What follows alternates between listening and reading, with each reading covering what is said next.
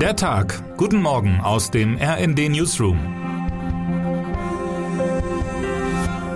Es ist Donnerstag, der 24. März.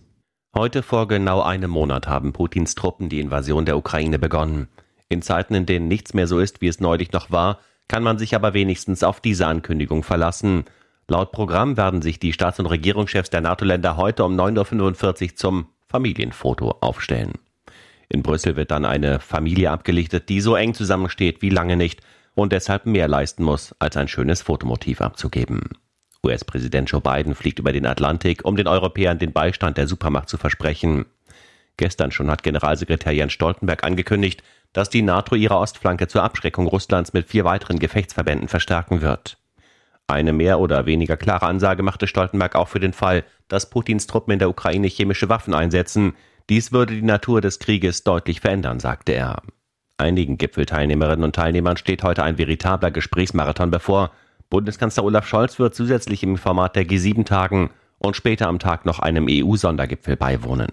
Gestern versprach er der Ukraine einmal mehr deutschen Beistand. Präsident Zelensky, die Ukraine kann sich auf unsere Hilfe verlassen, sagte Scholz im Bundestag.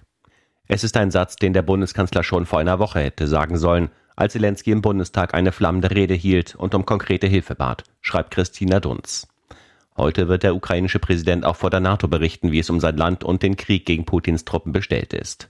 Gleichzeitig haben im Bundestag taktische Wolken um das geplante Sondervermögen für die deutsche Aufrüstung begonnen.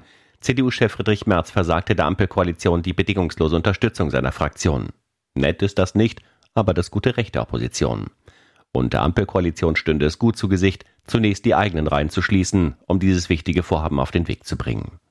Während der Westen auf drei Gipfeln nach einem Ausweg sucht, führt der Kreml nicht nur Krieg in der Ukraine, immer öfter nimmt Putins Propagandamaschine auch Deutschland ins Visier, zum Beispiel mit absurden Lügen über deutsche Chemiewaffenproduktion, wie Matthias Koch schreibt. Termine des Tages.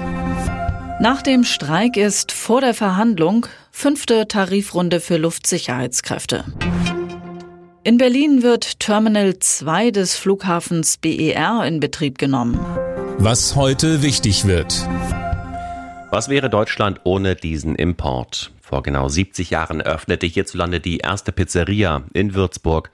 Ein richtig rundes Jubiläum ist das nicht, aber irgendwie doch.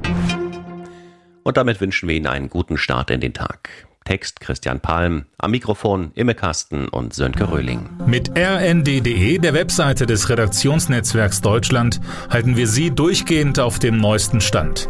Alle Artikel aus diesem Newsletter finden Sie immer auf rnd.de slash der Tag.